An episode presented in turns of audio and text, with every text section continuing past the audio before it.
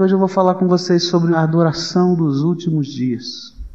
Abra sua Bíblia em Mateus capítulo 24, versículos 12, 13 e 14. Mateus 24, versículos 12, 13 e 14. Diz assim a palavra do Senhor: E por se multiplicar a iniquidade, o amor de muitos esfriará mas quem perseverar até o fim, esse será salvo. E este evangelho do reino será pregado no mundo inteiro, em testemunho a todas as nações, e então virá o fim.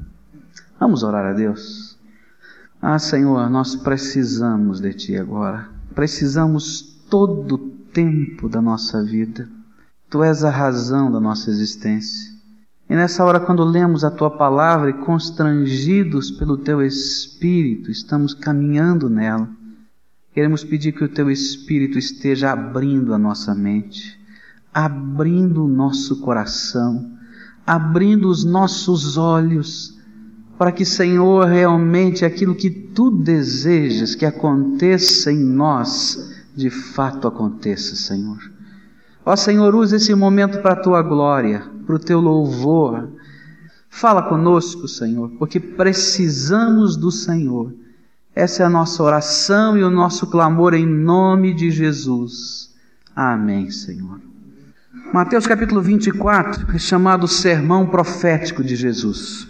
Ele tem como propósito responder a uma pergunta que os discípulos fizeram.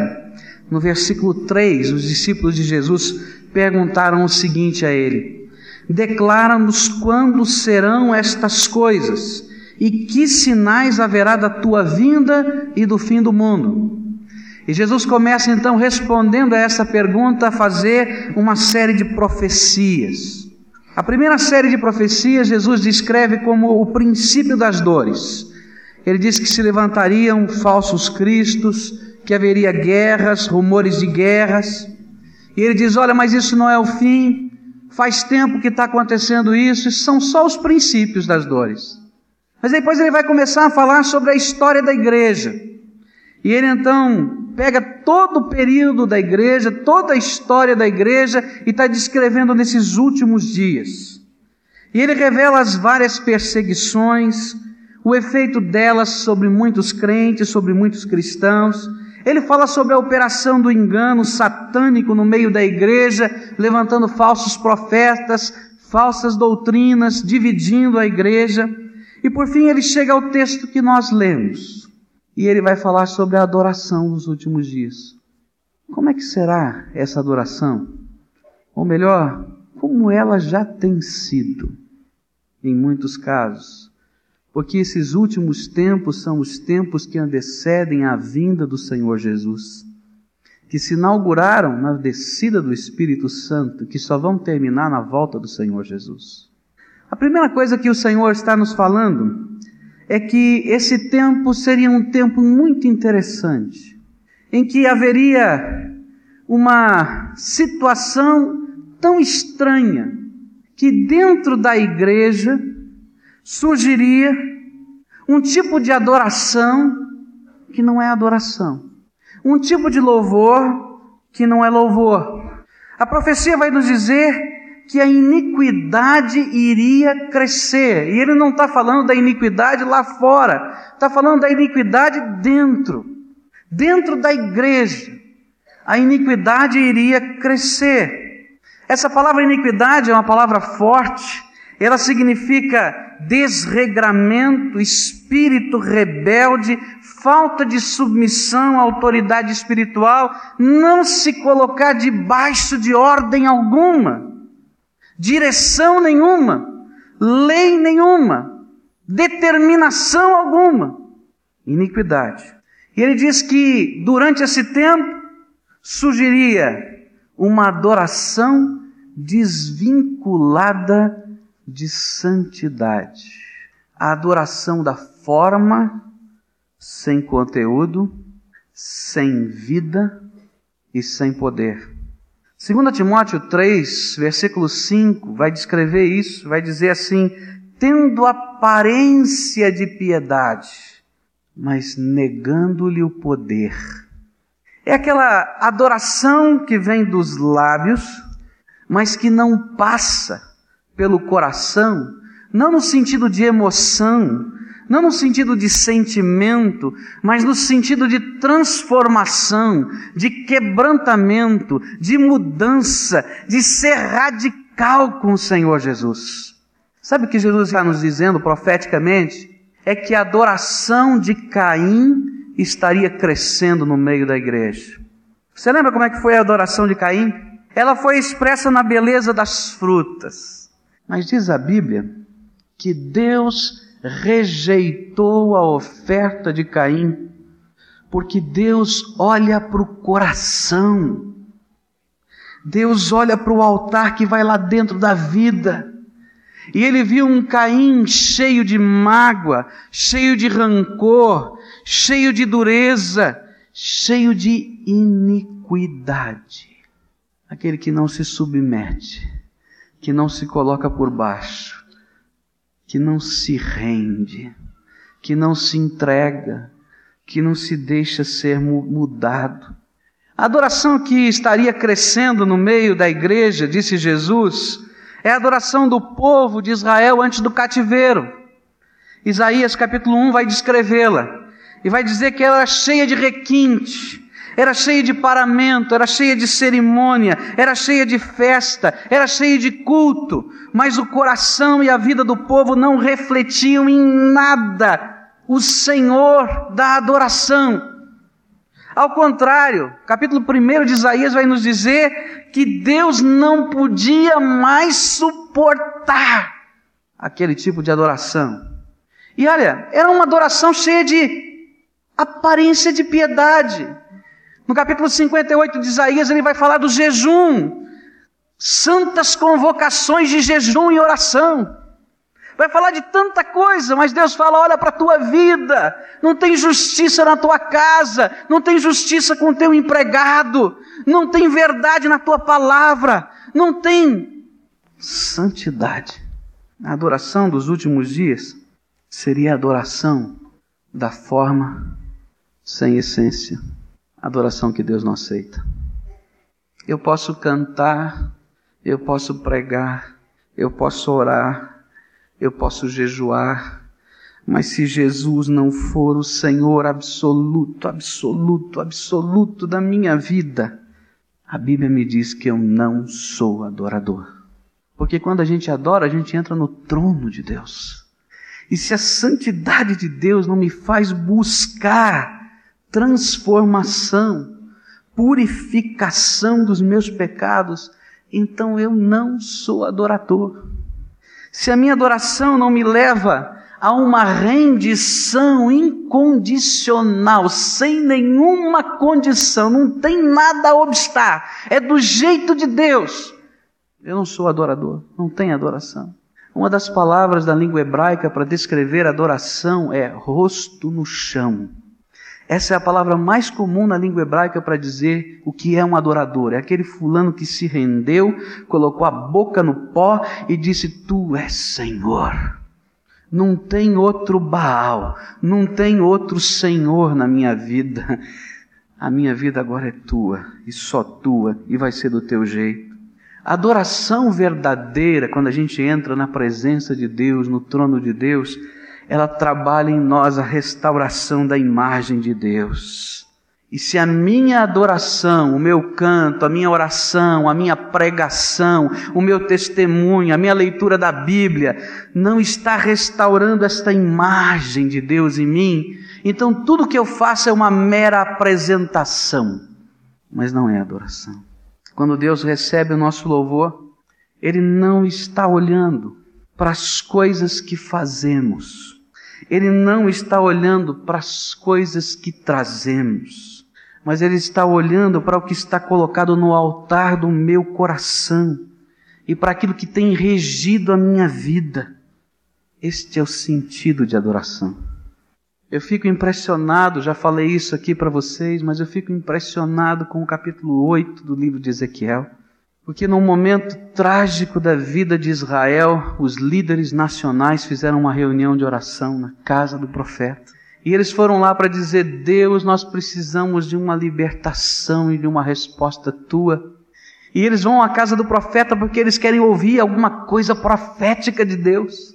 E Deus arrebata em espírito Ezequiel, o leva à presença do Senhor e diz: Vem comigo, Ezequiel. E entra dentro do templo. E naquela visão espiritual ele vai mostrando todas as abominações que foram colocadas dentro do templo. Ele mostra a Azera, aquele tronco de madeira que representava uma divindade feminina. Ele mostra as cortinas separando os vários nichos dentro daquele templo, como quartinhos, onde as prostitutas e os prostitutos cultuais dormiam para abençoar a terra com os homens e as mulheres da terra. E depois ele mostrar tudo isso e diz: Olha, isso tudo causa ciúmes, tristeza no meu coração. Ele diz: Vem agora. E ele abre um buraco na parede e diz: Olha por dentro desse buraco, nesse quarto secreto, e você vai encontrar nesse quarto secreto as abominações que estão no coração destes homens que estão na tua casa. Só podemos ser adoradores quando Deus olha no buraco da parede do quarto mais secreto do meu coração. E ali ele já viu o sangue de Jesus aspergido sobre as abominações da minha vida e os pecados. E viu um homem quebrado, e quebrantado, que diz: Senhor, pode mudar, pode transformar, pode fazer o que o Senhor quiser, porque tu és o meu Deus. O que é que Deus está vendo no, no, pelo buraco da parede do teu coração? O que é que Deus está olhando no altar da tua alma? Qual é a percepção que Ele tem da tua vida? Você consegue perceber quem é Deus? Ele é santo. Ele é santo. Isaías, quando entrou à presença de Deus e Deus se revelou a ele no templo, ele ouviu a voz dos anjos que diziam: Santo, Santo, Santo, Santo, Santo. Não dá para dizer mais, é Santo. É o Senhor. E ele ficou impregnado pelo sentimento da santidade de Deus. E o desejo do adorador é o mesmo de Isaías: Senhor, purifica a minha vida, porque eu estou perecendo. Vem com os teus anjos, traz a brasa viva do altar, toca no meu lábio, mexe no meu coração, quebra, reforma, faz do teu jeito. O verdadeiro adorador tem um sentimento santo no coração que se chama temor do Senhor, não é medo de Deus mas é tamanho reconhecimento da santidade que o joelho bate, que o coração treme, que a alma desfalece. O verdadeiro adorador é aquele que quer que a sua vida seja uma canção, uma sinfonia de louvor à glória de Deus enquanto ele anda, enquanto ele trabalha, enquanto ele é pai de família, enquanto ele é filho, enquanto ele é esposa, enquanto ele é empregado, enquanto ele é patrão. Ele quer que a glória de Deus seja cantada na melodia da sua vida. Mas alguns, diz a Bíblia, nos últimos dias não entenderiam isso.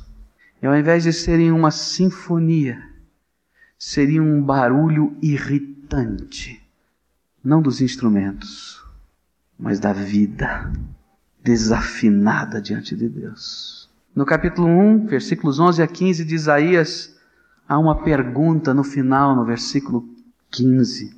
Deus diz assim: Até quando eu tenho de suportar esse tipo de culto? Se aquilo que os meus lábios falam não tem coerência com o meu coração e vida, não existe diante de Deus louvor nem adoração. A segunda coisa que esse texto em Mateus me ensina sobre a adoração dos últimos dias, e a Bíblia toda vai me ensinar, está retratado aqui. E diz assim a Bíblia: E por se multiplicar a iniquidade, esse sentimento de rebelião, de insubmissão, de desregramento se multiplica dentro do meu coração, o amor de muitos se esfriará. Jesus está nos afirmando que esta falta de santidade poderia ser percebida visivelmente na igreja. Você ia chegar na igreja dos últimos dias e encontrar uma multidão cantando, louvando, mas você podia entrar no meio desses corredores da igreja, caminhar por elas e perceber uma coisa estranha. O amor de muitos, em outra versão, em português, diz: o amor de quase todos se esfriará. Sabe por quê? Porque à medida que o coração não está quebrado diante do Senhor, gradualmente o amor fraternal na vida da igreja vai desaparecendo, vai se esfriando, porque nós só conseguimos verdadeiramente amar os nossos irmãos na medida em que esta santidade que emana do trono de Deus quebrou o meu coração. E mais uma vez a gente vai olhar para Caim. Deus rejeitou a adoração de Caim, porque Deus conhecia o coração de Caim, mas Caim não olhou para o seu coração. Caim olhou para Abel com ira, rancor e ciúmes. E que coisa é essa, não é? Deus começa a mexer nas estruturas da nossa vida, chacoalhar a nossa vida porque não tem santidade, e ao invés de olhar para dentro do meu coração e ver o que está errado dentro de mim, eu olho para o fulano. Ah, isso aqui é armação de fulano, isso aqui é coisa de Beltrano, e de repente eu reajo contra o irmão, mas não reajo àquilo que Deus está falando na minha vida que está errado. E a tendência é que o egoísmo, o amor próprio, a vaidade começam a governar os nossos relacionamentos e a quebrá-los. 2 Timóteo capítulo 3, versículos de 1 a 4, vai descrever isso na vida da igreja. Ele está falando da igreja, não está falando do mundo lá fora.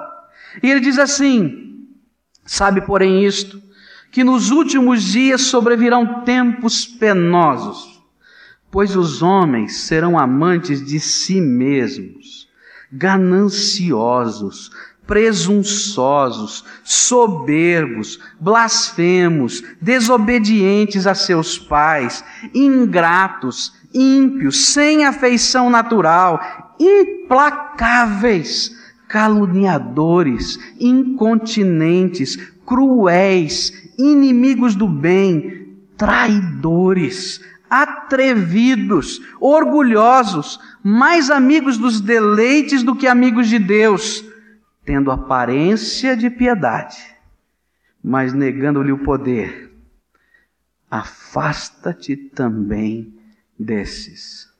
Esta é a descrição feita pelo Espírito Santo de alguns dos adoradores dos últimos dias. E quando a gente olha para dentro da igreja, é triste notar que isso está acontecendo dentro das igrejas. É triste notar que é tão comum no meio da igreja existirem desentendimentos entre os que ministram. Desentendimentos entre aqueles que deveriam ser os primeiros a vivenciar a verdadeira adoração no comunhão do Espírito entre os irmãos. Como é duro ver que até entre aqueles que exaltam sua voz em adoração e louvor, dobram os seus joelhos, choram na presença de Deus. Às vezes falta respeito para olhar o outro como diferente, mas precioso aos olhos do Senhor, lavado no sangue de Jesus. E a gente cheio de ira, não reconhece a autoridade do Espírito Santo que desceu sobre aquela vida, porque o Senhor aqui está ministrando essa autoridade. Como é triste ver ciúmes no meio do povo de Deus.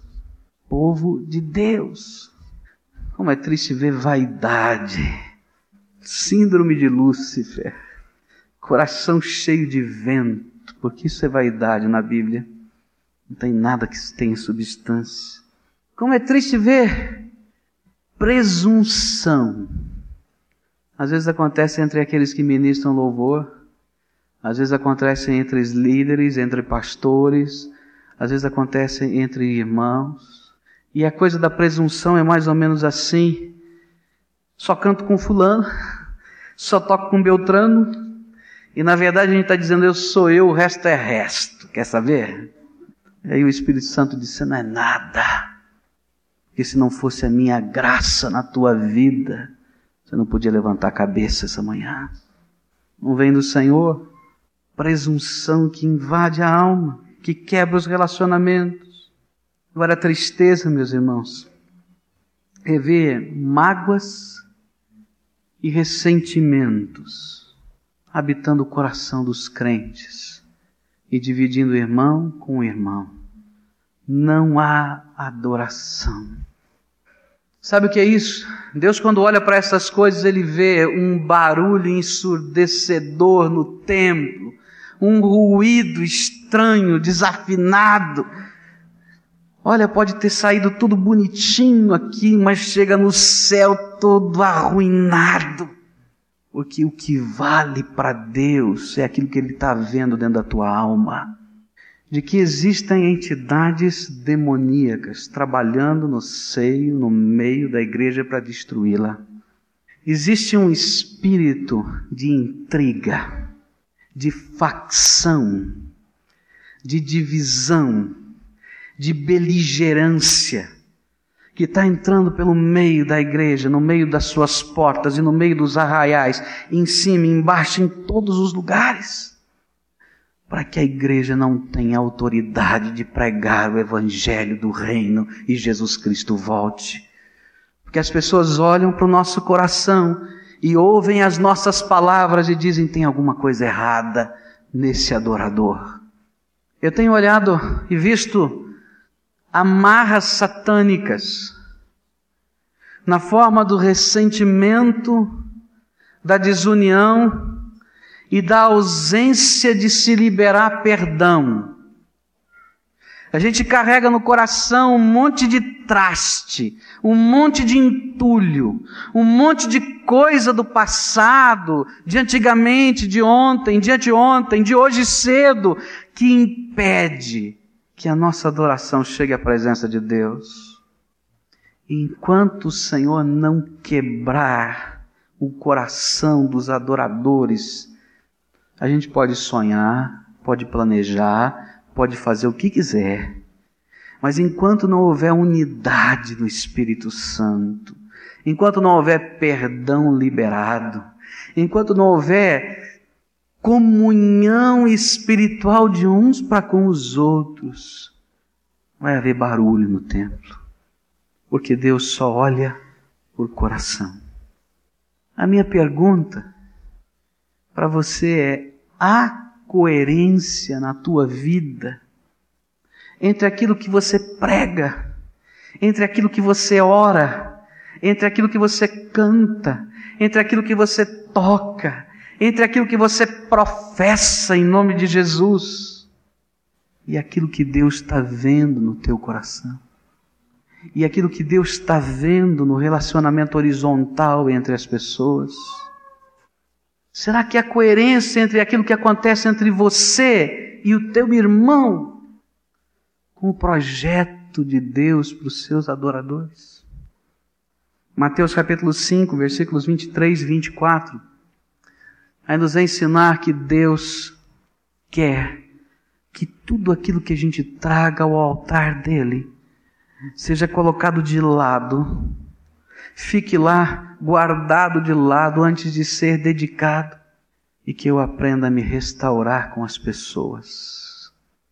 Porque Deus quer que haja coerência vertical e coerência horizontal naqueles adoradores que o adoram em espírito, mas na verdade, na coerência da santidade de Deus.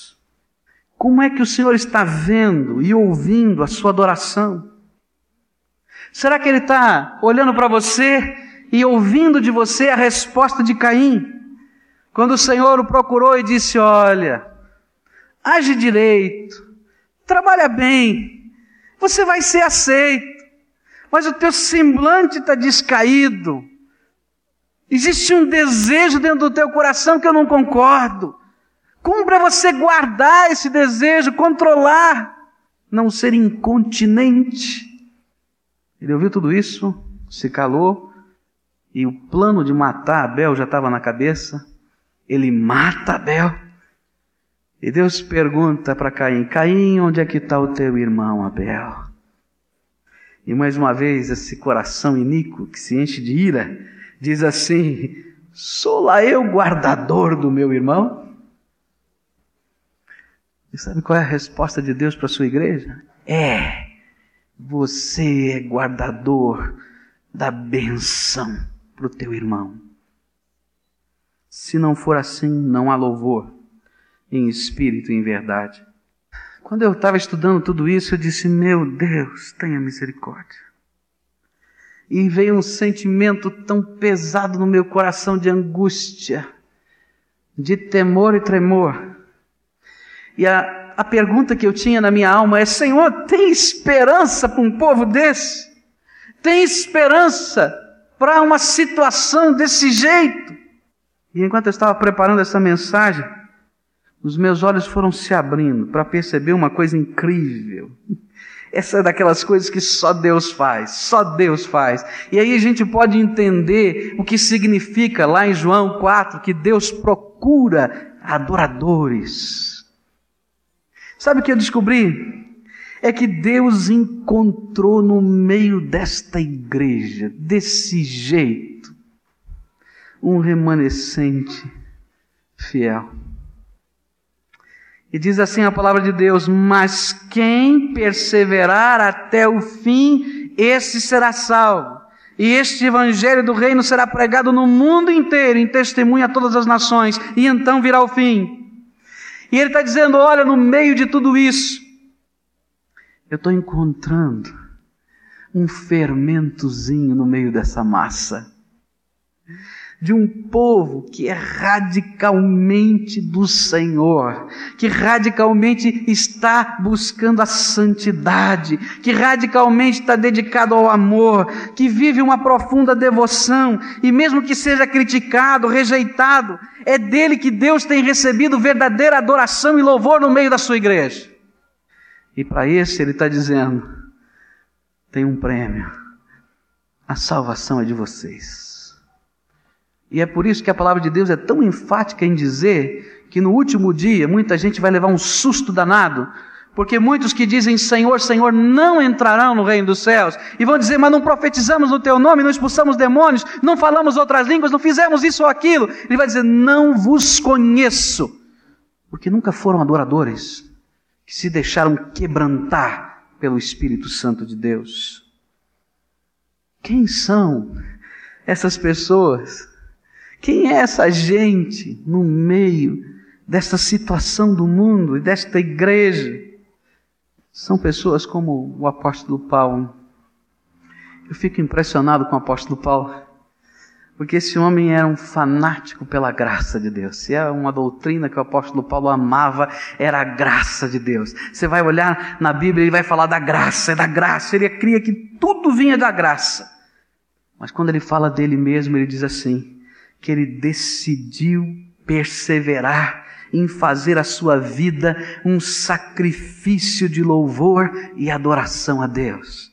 E você lá vai em 1 Coríntios 15, 10 e diz assim: Eu sou o pior de todos os pecadores, persegui a igreja, não tinha direito, mas Jesus apareceu para mim como um abortivo. E eu decidi, de todo o meu coração, apesar de entender que tudo vem pela graça, em trabalhar mais do que todo mundo, e entregar minha vida mais do que todo mundo, e dizer minha vida não é mais minha, é do Senhor.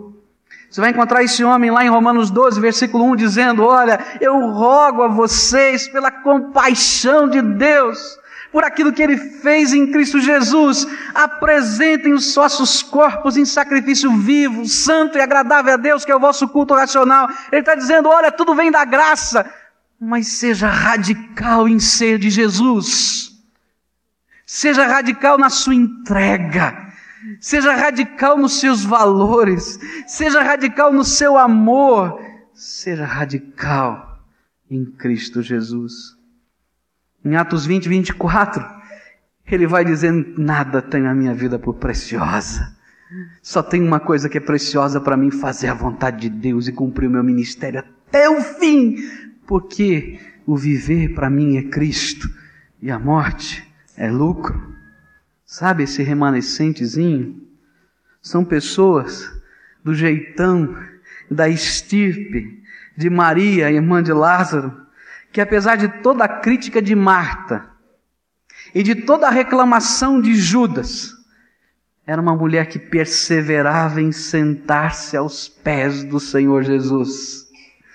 Ah, Marta disse: Senhor, manda ela trabalhar. Ela está lá aos pés de Jesus. Judas diz: Olha que mulher extravagante, pega o perfume e quebra. E ela está lá aos pés de Jesus, banhando com o perfume da sua vida, com a coisa mais preciosa.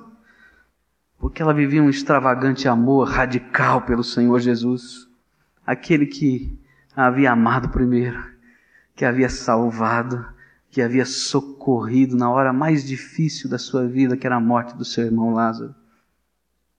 Sabe, esse remanescente fiel é gente da estirpe daqueles seres celestiais, porque eles fazem parte dessa visão.